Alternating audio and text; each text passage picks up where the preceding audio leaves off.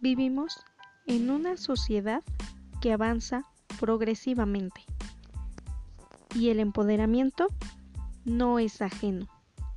Por ello, cada semana en Coinspirando abordaremos temas como la maternidad, el éxito y el empoderamiento. Te esperamos en cada capítulo para conectar contigo y con más mujeres. Bienvenida.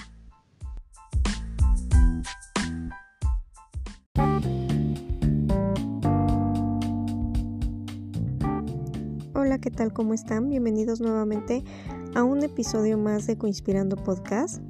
El día de hoy el tema es educación, enseñanza y empatía en tiempos covidianos. Comencemos.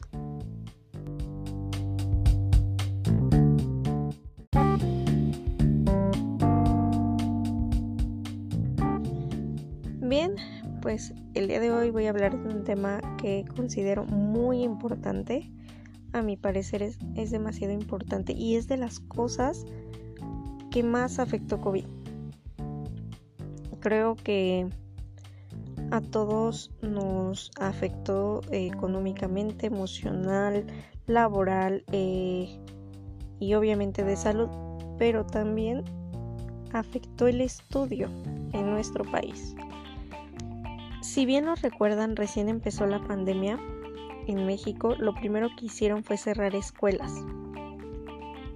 Esto para evitar, con el fin de evitar contagios entre niños este, y jóvenes estudiantes. Cerraron todos los niveles este, escolares, eh, fue desde preescolar hasta universidad, tanto nivel básico como medio superior y superior. Al principio no sé, yo eh, en mi caso creí que solo iban a ser unas semanas, jamás nos imaginamos que esto duraría tantísimo tiempo. Yo creí que eran unas semanas porque justamente cuando eh, cierran las escuelas en mi comunidad, estábamos a 15, 20 días de Semana Santa, entonces dijeron que iban a ser eh, dos semanas, me parece, de, de de resguardo por la contingencia, por la pandemia, y dos semanas más que eran las de vacaciones de Semana Santa. Y de repente, ¡pum! Pasó el tiempo y ya casi terminaba el ciclo escolar, ¿no? No sé si a ustedes les pasó, pero sí fue muy drástico el, el cambio, ¿no? Al principio los maestros, pues como todos, tanto profesores como padres de familia como alumnos, pues estábamos en algo tan incierto, ¿no? Realmente ellos no sabían si regresábamos, empezaban a mandar por los grupos de WhatsApp que eh, probablemente regresaríamos en una semana, luego ya se extendía dos, tres, cuatro y así. Ya eran meses, ya no eran semanas, eran meses. ¿Qué, qué ¿qué cambios vino a traer este virus, no? Aprendimos la educación en línea, aprendimos a trabajar a la distancia. Fue todo muy rápido y no estábamos, creo yo, preparados para este cambio, sobre todo en el tema de la educación. Eh, sabemos que en México la educación tiene pues bastantes conflictos, ¿no? No la educación en México es muy desigual porque no todos tienen acceso a, la educación y obviamente que esta pandemia vino a afectar gravemente la educación y dejó eh, pues en visto las carencias y obviamente quedó al aire lo mal que está la educación en México. Lo difícil que es estudiar en México. Si de por sí yendo a un plantel educativo es complicado, o sea, no todos tienen eh, la posibilidad de asistir a una escuela. Y la pandemia vino a dejar expuesto las diferencias que existen en la educación en México. Según las estadísticas eh, de CEP, en el ciclo anterior que fue 2019-2020, eh, eran 25 millones, más de 25 millones de estudiantes eh, de nivel básico. Ahorita ya está considerado nivel básico desde preescolar hasta bachillerato o preparatoria. 25 eh, millones, más de 25 millones de estudiantes a nivel básico. Con esa cifra iniciaron las clases del ciclo anterior 2019-2020. A estas alturas yo creo que hay una gran deserción de alumnos precisamente por eh, la modalidad en que se está estudiando. Justamente hablábamos del ciclo pasado cuando terminó, cuando finalizó. Los últimos meses fueron eh, prácticamente en línea. Y digo en línea porque fue comunicación o creo que la mayoría fue comunicación en base a redes sociales, principalmente WhatsApp.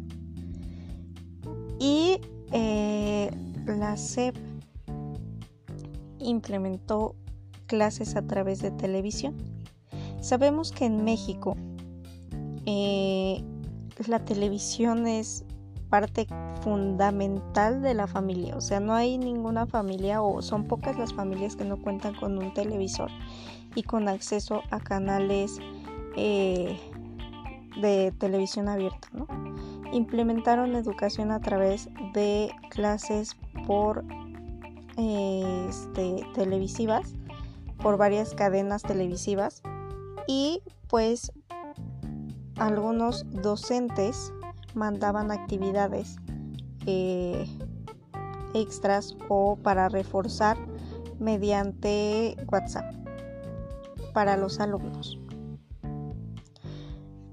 No era como tal las clases a mi gusto o a mi parecer. Las clases que pasaban en televisión no eran, eh, pues creo yo, las correctas o las que se necesitaban para el aprendizaje de los alumnos. Y vaya, no es que critique simple y sencillamente, yo creo que no estaban preparados para esto, no estábamos conscientes de lo que podía pasar y pues obviamente hicieron lo mejor posible para poder seguir la educación desde casa. Los maestros estaban al pendiente y brindaban asesoría pues igual a la distancia, ¿no? Con todo eso pues las entregas de tareas eran complicadas porque no todos tenían acceso pues a internet, ya no digamos eh, a una computadora o algo así, sino que requerías internet para comunicarte. Eh, perdón. Eh, ahora bien, viene el cambio de ciclo. Se cierra el ciclo escolar 2019-2020 y, oh sorpresa, nos informan que el siguiente ciclo, que es este 2020-2021, será totalmente en línea, o al menos hasta nuevo aviso. Con esto se avisa que eh, va a haber una serie de programación de Aprende en Casa 2, lo llaman así, para que las clases sigan siendo de manera televisiva o en línea. Pues se complica más la situación. Eh, no todos tienen acceso a una televisión o a los canales en donde se pasan. A pesar de que son en televisión abierta, el hecho de que fuera ya de manera fueran canales digitales, pues cambió todo, ¿no? Y pues todavía hay muchas personas que cuentan con televisor analógico y no tienen acceso a todos los canales, a pesar de que sean eh, canales abiertos, ¿no? Nacionales. Eh, los primeros días fueron un caos y me pasó a mí, yo creo que a muchas personas, porque esto incluso en redes sociales lo estuve viendo, que las primeras clases cuando dio inicio el 24 de agosto, ya formalmente el inicio del ciclo escolar, mandaron programación de cómo iban a estar las clases de manera televisiva. Pero fue un caos porque resultó ser que luego los horarios no eran, no se encontraban los canales, había que reprogramar la televisión para que eh, pudiera leer los canales en donde se estaban dando las clases. Em, era un caos, o sea, realmente la programación no coincidía con el horario de la clase, del grado y del nivel que decía, ¿no? Que se supone que iba a estar. Se perdieron muchas clases y entonces como padres de familia, teníamos que buscarle a nuestros hijos, a los alumnos, eh, las clases por medio de internet, porque si ya no estaba en televisión, las repeticiones eran bastante tarde, teníamos que buscar la clase eh, en YouTube, en redes sociales, en internet, donde fuera que pasaran el video para que ellos pudieran tener la clase. En el caso particular a mí, yo tengo tres niños, dos en secundaria y uno en primaria. Pues se empalmaban sus horarios el de primaria con uno de secundaria. Y pues yo creo que como yo hay muchos papás, ¿no? Porque la mayoría en México, creo que los que somos papás tenemos de dos a más hijos.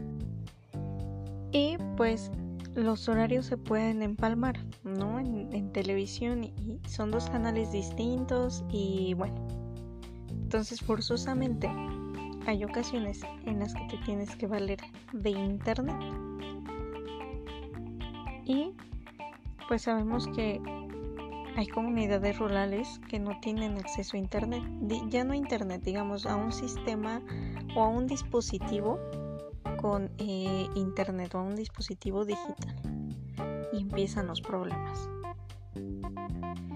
Lamentablemente hay muchas zonas que no, no tienen acceso a tecnología como muchos quisiéramos y todo esto viene a complicarlo.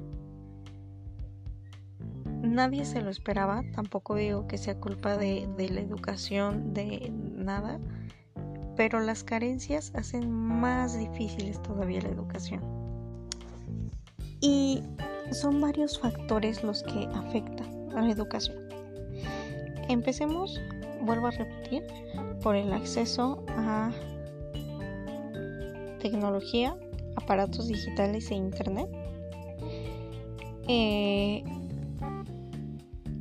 la situación económica de la familia sabemos que muchas madres y padres de familia tienen que trabajar los dos y los niños se quedan solos en casa hasta que eh, mamá o papá llega.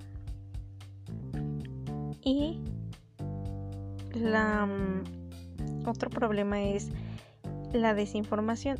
Mm, vaya, creo que lo estoy llamando mal. Em, eh, digamos, hay papás que no cuentan con eh, la educación necesaria o los conocimientos básicos para apoyar en las clases a sus hijos. En el sentido de que hay papás ya grandes digo, la mayoría somos jóvenes, pero hay papás que, no tienen conocimiento como para apoyar en, en, en, alguna clase a sus hijos o poderles explicar, como lo hacía el maestro, a sus hijos, ¿no? Realmente sí los padres nos volvimos parte fundamental porque ahora el apoyo tiene que ser total, combinando actividades. Y volvemos a lo mismo, si desconoces el tema, cómo le ayudas a tu hijo a realizar una tarea. Todas estas cosas, creo yo, que hacen todavía la educación de más baja calidad. Y no porque queramos. Sabemos que las situaciones en México son muy diversas y afecta demasiado la educación. Los maestros, mis respetos, al menos los que tienen mis hijos, la mayoría se ha mostrado preocupados, creo que hasta más preocupados que antes, eh, por el hecho de saber si los alumnos están aprendiendo. Se la ingenian para hacer clases Zoom, a través de Zoom, eh, a través de WhatsApp, mandan videos, si no tienen WhatsApp, pues Messenger o Facebook. Eh, bueno, están atentos a más no poder y cualquier duda y los maestros han aceptado y reconocido han este han reconocido que, que no es la manera la mejor correcta de enseñarles que no están aprendiendo al 100% no están eh, recibiendo toda la información necesaria para eh, sus estudios, ¿no? Para el aprendizaje esperado pero están haciendo todo lo posible y de verdad hay maestros que, que, mis respetos, no sé, o la mayoría creo que son así, siguen preocupándose por sus alumnos como si estuvieran en la escuela, ¿no? Sabemos que muchos maestros estando en el plantel pues eh, llevaban de su bolsa que las copias, que eh, el lonchecito para el niño que no, no tenía, este, no llevaba lunch por algún motivo, razón o circunstancia, pues le compartían.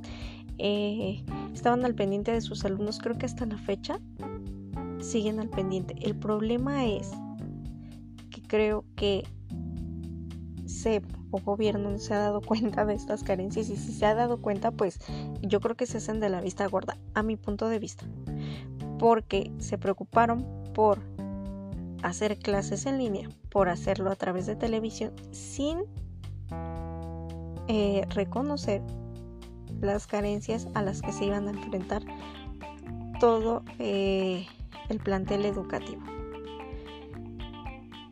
En mi caso personal, en mi comunidad, a pesar de que es un fraccionamiento, no entra todavía internet, no hay ninguna compañía que ofrezca internet, todo es a través de datos móviles.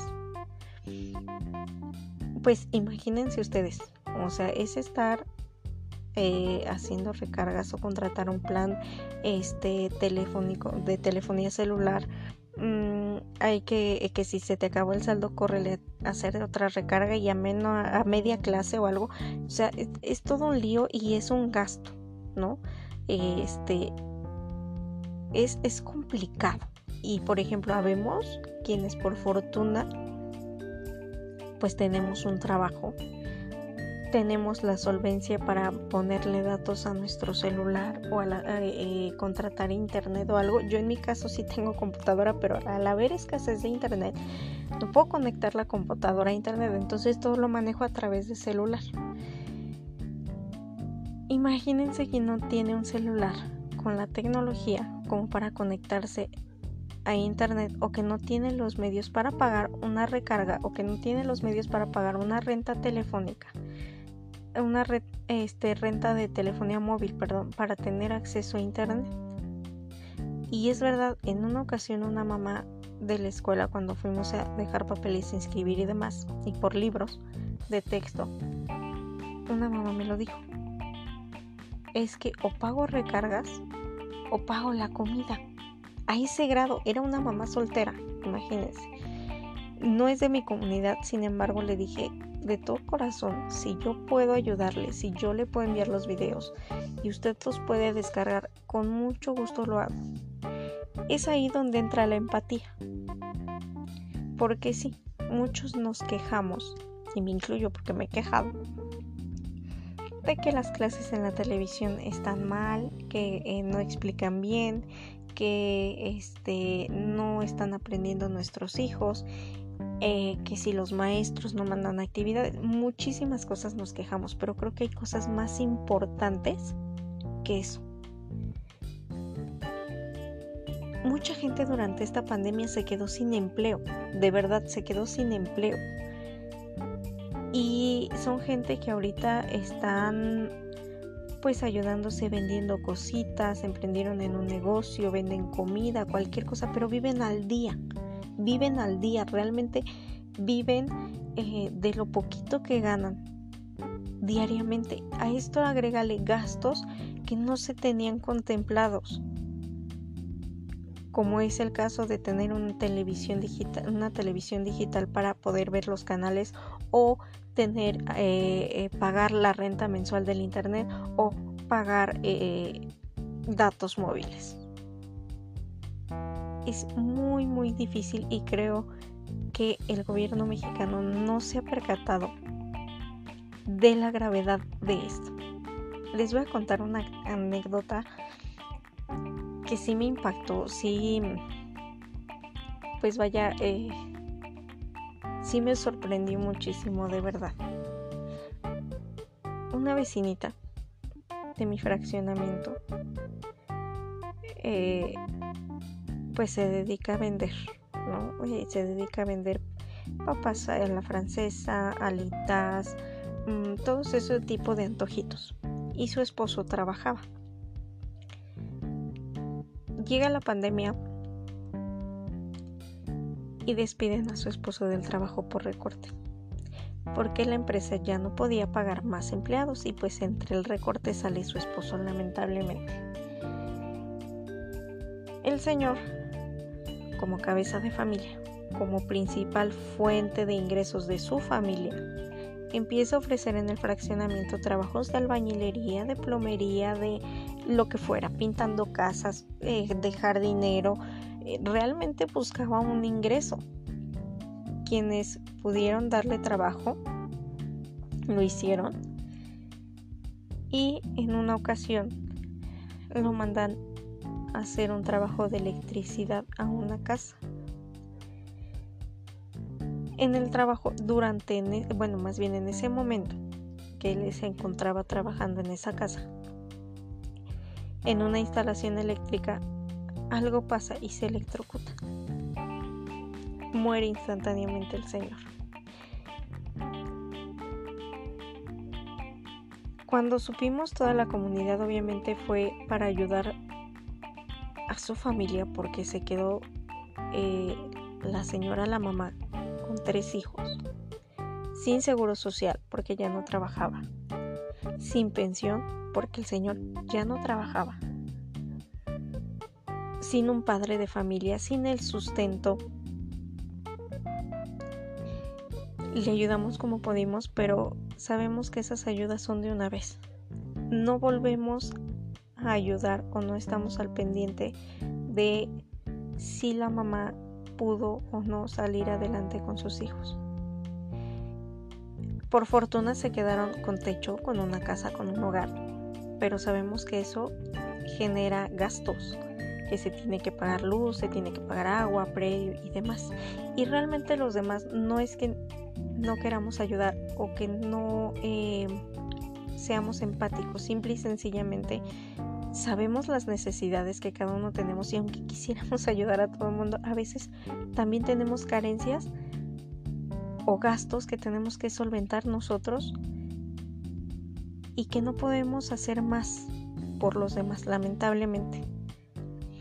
Esta señora sigue vendiendo sus cosas y vive al día, con tres niños, con gastos de comida, de eh, vestir a sus hijos, de eh, pagar los servicios de su casa, imagínense agregarle todavía pues tener que costear internet, eh, impresiones, porque incluso hay profesores que mandan actividades, o sea, son varias cosas, al grado de que en una ocasión ella misma comentó que si no sacaba, que perdieran sus hijos este ciclo escolar, que ya, ya no podía, de verdad, que, que quería sacar a sus hijos del ciclo escolar y que empezaran el siguiente aunque perdieran el año.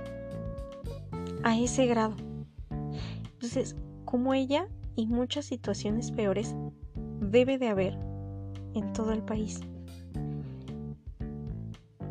Yo creo que va a ser muy muy afectada este ciclo escolar y muchos alumnos van a tener que salirse de, la escuela por estas carencias, no porque no quieran estudiar, sino porque no tienen los medios para seguir estudiando. Eh, yo no sé qué opinen ustedes, pero eh, digo, hay cosas buenas dentro de todo esto, que la educación en línea, que algo que ya se había postergado, creo yo, eh, vino a, fortalecerse y hacerse ya de, de algo muy particular y muy em, básico, la educación en línea. Aprendimos a trabajar a manera a distancia y es bueno, hasta eso dentro de lo que cabe es bueno. Creo que es lo único bueno, o al menos eh, digo, el uso de tecnología para otros fines fuera de memes y redes sociales es bueno. Los niños están aprendiendo a manejar la tecnología. Y ojo, estoy diciendo están aprendiendo porque no todos en todas las escuelas en México en las más de 216 mil escuelas, o más de 200 mil, porque no recuerdo bien la cifra, en más de 200 mil escuelas que hay en el país, eh, no todas reciben o tienen clases de cómputo. Entonces, ese es otro punto eh, que afectó, ¿no? Pues tendrás los medios, tienes internet, tienes computadora y pues aprende a manejarlo. Y, ahí busca aunque sea tutoriales en YouTube y, aprende a manejar el sistema de cómputo porque realmente incluso hay personas que no sabían prender una computadora y esto es real. ¿eh? Hay personas que no saben ni prender una computadora o no sabían y ya aprendieron. Ya aprendieron a conectarla, ya aprendieron a manejar Zoom, ya aprendieron a manejar redes sociales. Todo gracias a, la contingencia y a cómo se está trabajando la educación en México. Imagínense, o sea, si uno como papá no sabe manejar estos dispositivos, pues tiene que aprender a hacerlo para poderle enseñar a los hijos. Y a todo esto agreguémosle que pues muchos papás no pueden estar 100% en la enseñanza de sus hijos en primera porque no cuentan con los conocimientos eh, que deben para las tareas o para explicarles una tarea o porque se encuentran trabajando todo el día y sus hijos tienen que estar solos en casa aprendiendo y haciendo las tareas sabemos que a nivel primaria o a nivel básico, sobre todo en preescolar y primaria, los papás tenemos que estar totalmente eh, detrás de ellos, por así decirlo, porque todavía no son lo sumamente responsables como para hacerlos por sí solos. Sobre todo en preescolar, que son, están muy pequeños, ¿no? Y, ya es cuando se aprende a leer y escribir, o sea, hay que estar constantemente con ellos. Y en la primaria sabemos que si los papás no estamos como, mm, haz la tarea, tienes que hacerla, ya hiciste la tarea, ya leíste, ya no lo hacen, o sea, simple y sencillamente por el hecho de decirles haz la tarea, no la hacen, tenemos que estar presentes. Y en el caso de de los papás que trabajan, mamás y papás que trabajan todo el día, pues solamente tienen comunicación, me imagino, a través de teléfono celular o de llamadas, ¿no? A casa. Y pues no sabemos que las jornadas laborales en México son largas y no puedes como estar todo el día monitoreando o detrás de tus niños a través de teléfono porque eh, tienes que trabajar. Y eh, sabemos también que en casos de que los papás trabajen, pues muchos cuentan con apoyo a lo mejor de una este, persona que le ayude a cuidar a sus hijos, a veces es abuelita, a veces es la tía, a veces la vecina y eh, tienen la tranquilidad de que están eh, a salvo y bien resguardados sus hijos. Pero abuelita, a veces tía, vecina, no, no sabe o manejar los equipos tecnológicos que requieren para hacer las tareas o no saben el tema de la tarea para poderles ayudar. Y eh, no todos tienen la solvencia económica para pagar a una persona preparada o para mandarlos a regularización o para pagar un docente particular. No todos tienen esa solvencia. Si bien no tienen a lo mejor muchos para el internet o un dispositivo digital con el que puedan estar conectados para hacer la tarea, pues menos van a tener para una persona que les ayude eh, con las tareas, ¿no? Un, o un este, profesor particular. Y vaya, esto que les menciono es solo, solo lo de encimita, por así decirlo, o, lo, o lo más común que se presenta en esta nueva manera de, aprendizaje, de, educación. Es lo más, em, vuelvo a repetir, como el patrón eh, a nivel nacional, ¿no? En todos los alumnos. Es, pero hay infinidad de cosas ilimitantes que todos los estudiantes en México tienen. Y creo yo que todo esto ver, deja ver la carencia en la que está la educación en el país. Y esto es solo a nivel básico, de educación básica, desde preescolar hasta bachillerato. Pero justamente en el bachillerato es donde más estudiantes se estancan, no porque carezcan de conocimientos tecnológicos, por supuesto que no. Eh, creo que ellos son, los jóvenes son los mejor preparados, pero en el cambio hacia la universidad muchos desertan. Sabemos que eh, los gastos en las universidades, en sí la educación, ¿no? Toda eh, este, cuesta, pero en la universidad se vuelve aún más difícil, porque ahí ya se tienen que adquirir libros, eh, ya se tienen que pagar por semestre las cuotas o colegiaturas, eh, si necesitan materiales para su carrera, dependiendo de la carrera que elijan, tienen que comprar los materiales. Obviamente los gastos son más grandes y eh, pues muchos de los alumnos que terminan su bachillerato, su preparatoria, empiezan a trabajar o buscan un trabajo de medio tiempo para poder pagar sus estudios. Sin embargo, en México sabemos la tasa de desempleo que existe y que si no hay empleo muchas veces de jornadas completas, pues a veces ni de medio tiempo hay.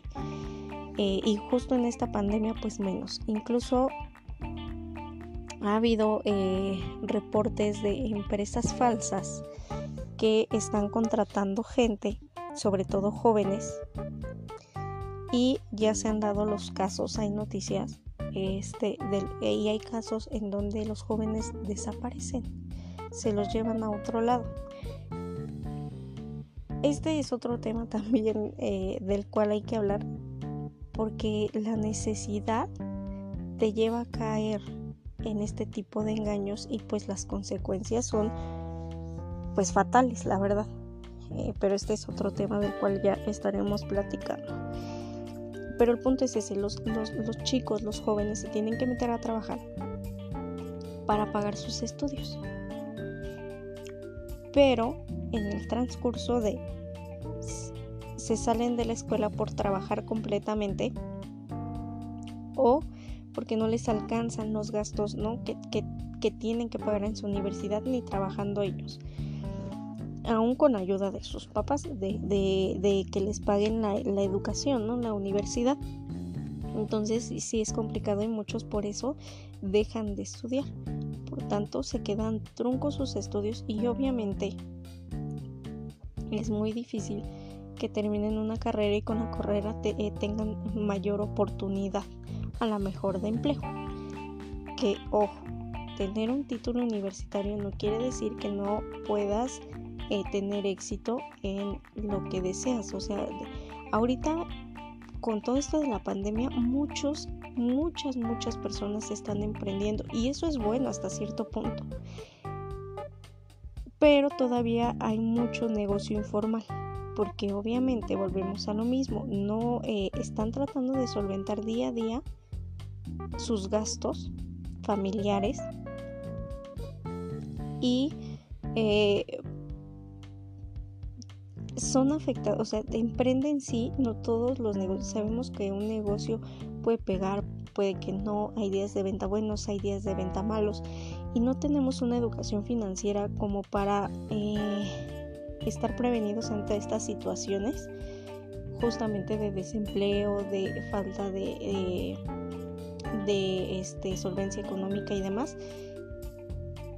Entonces, si viven al día no pueden pagar un impuesto, eh, no están registrados debidamente, entonces hay mucho negocio informal. Es bueno, es bueno que hayan emprendido y ojalá siga así, pero conforme pasa el tiempo y conforme nos vayamos adaptando a esto, ojalá eh, se vayan formalizando esos negocios. Pero vuelvo a repetir, ese es el tema. Ya me desvié, es que disculpen, pero yo hablo y hablo y hablo. Este, pero bueno, volviendo al tema de la educación, pues sí hay mucha deserción, creo yo, por estos eh, puntos que, que, acabo de mencionar, ¿no? Son esas limitantes las que están en la educación. Y aún con todo eso, de verdad una felicitación a todos los niños y jóvenes del país que se están esforzando día a día para lograr y tener sus estudios. De verdad no tienen idea y por supuesto a los papás y a las familias que están apoyando a sus hijos a salir adelante y a los maestros también por su compromiso, los que tienen la vocación y la dedicación de estar al pendiente de los alumnos para que eh, sea más llevadero todo esto. De verdad, un aplauso y me pongo de pie por todos ellos, sobre todo los niños y los jóvenes que han sido tan resilientes hasta eh, en este cambio tan, tan drástico, de verdad. Los papás pues nos adaptamos, ¿no? Los adultos como que pues ya vemos qué hacer, pero los niños se han privado de muchas cosas, de no convivir con sus compañeritos, de por ejemplo los que tuvieron el cambio de ciclo escolar, de, escolaridad, ¿no? Que brincaron de primaria a secundaria o de secundaria a prepa, que no tuvieron eh, a lo mejor un festejo, no pudieron despedirse de sus compañeros, de maestros y demás. Eh, de estar casi totalmente encerrados en casa porque aún no se puede salir, aún no nos podemos confiar, están prácticamente todo el día y luego haciendo tarea, eh, estresándose porque también les causa un estrés todo esto, de verdad muchísimas, muchísimas felicidades a todos los niños y jóvenes que se están esforzando muchísimo por sus estudios, a los maestros que también son padres de familia o eh, tienen otras cosas que hacer y sin embargo están dando todo su esfuerzo para hacer clases en línea a través de Zoom, para tener las actividades, para estar al pendiente, para responder preguntas y recibir tareas incluso a deshoras, ¿no? A altas horas de la noche de verdad y la empatía que tienen con los padres de familia que saben que trabajan, que no están todo el día.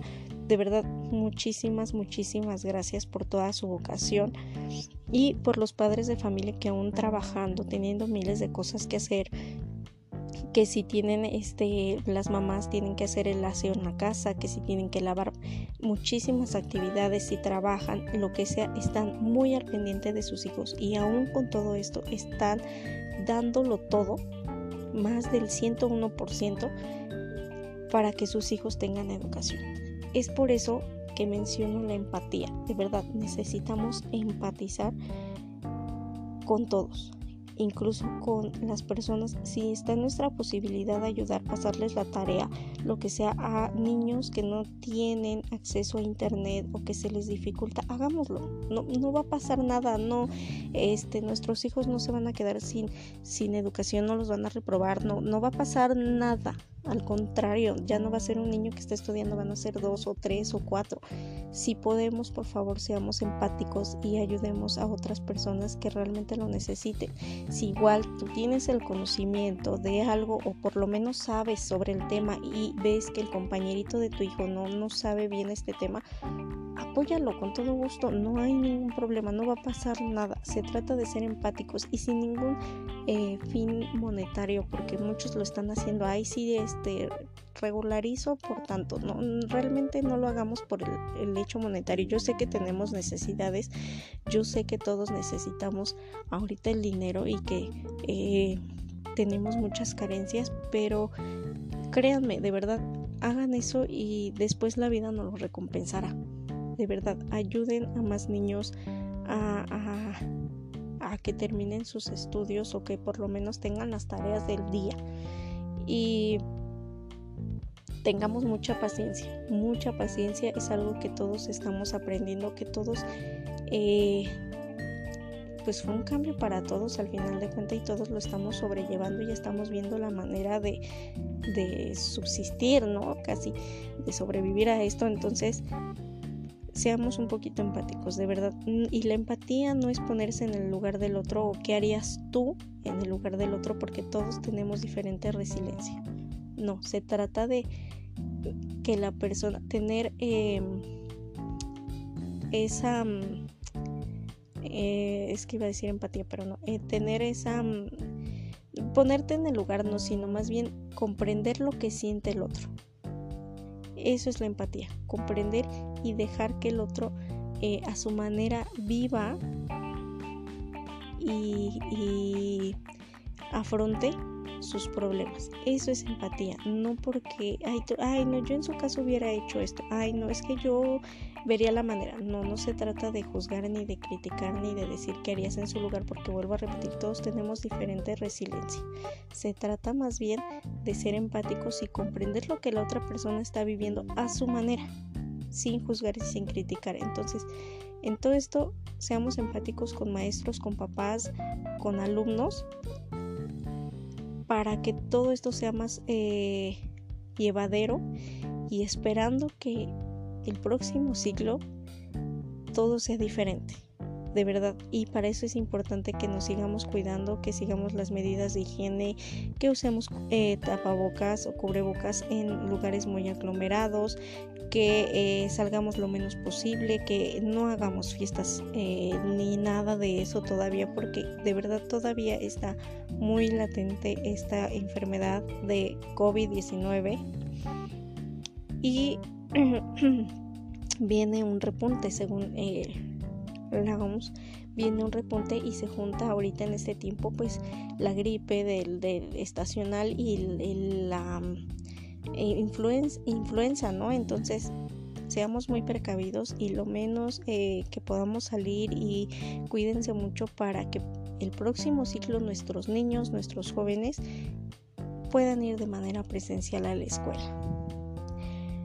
Les agradezco muchísimo que hayan llegado hasta este punto. Espero no haberlos enredado. Espero que me hayan comprendido un poquito. Recuerden que es solo mi opinión. No soy ninguna profesional.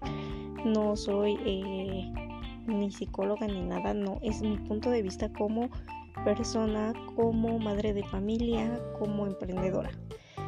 Les agradezco nuevamente que se hayan quedado hasta este punto. Espero que nos volvamos a escuchar muy pronto. Recuerden que eh, pueden buscarme en Spotify y seguir desde ahí los capítulos de podcast. Próximamente les dejaré donde pueden opinar sobre estos temas. Voy a crear una página de Facebook y una de Instagram para estar en contacto compártanlo con sus amigos y espero que esta comunidad crezca. Muchísimas gracias, que tengan excelente fin de semana, les deseo lo mejor del mundo, cuídense, bye bye.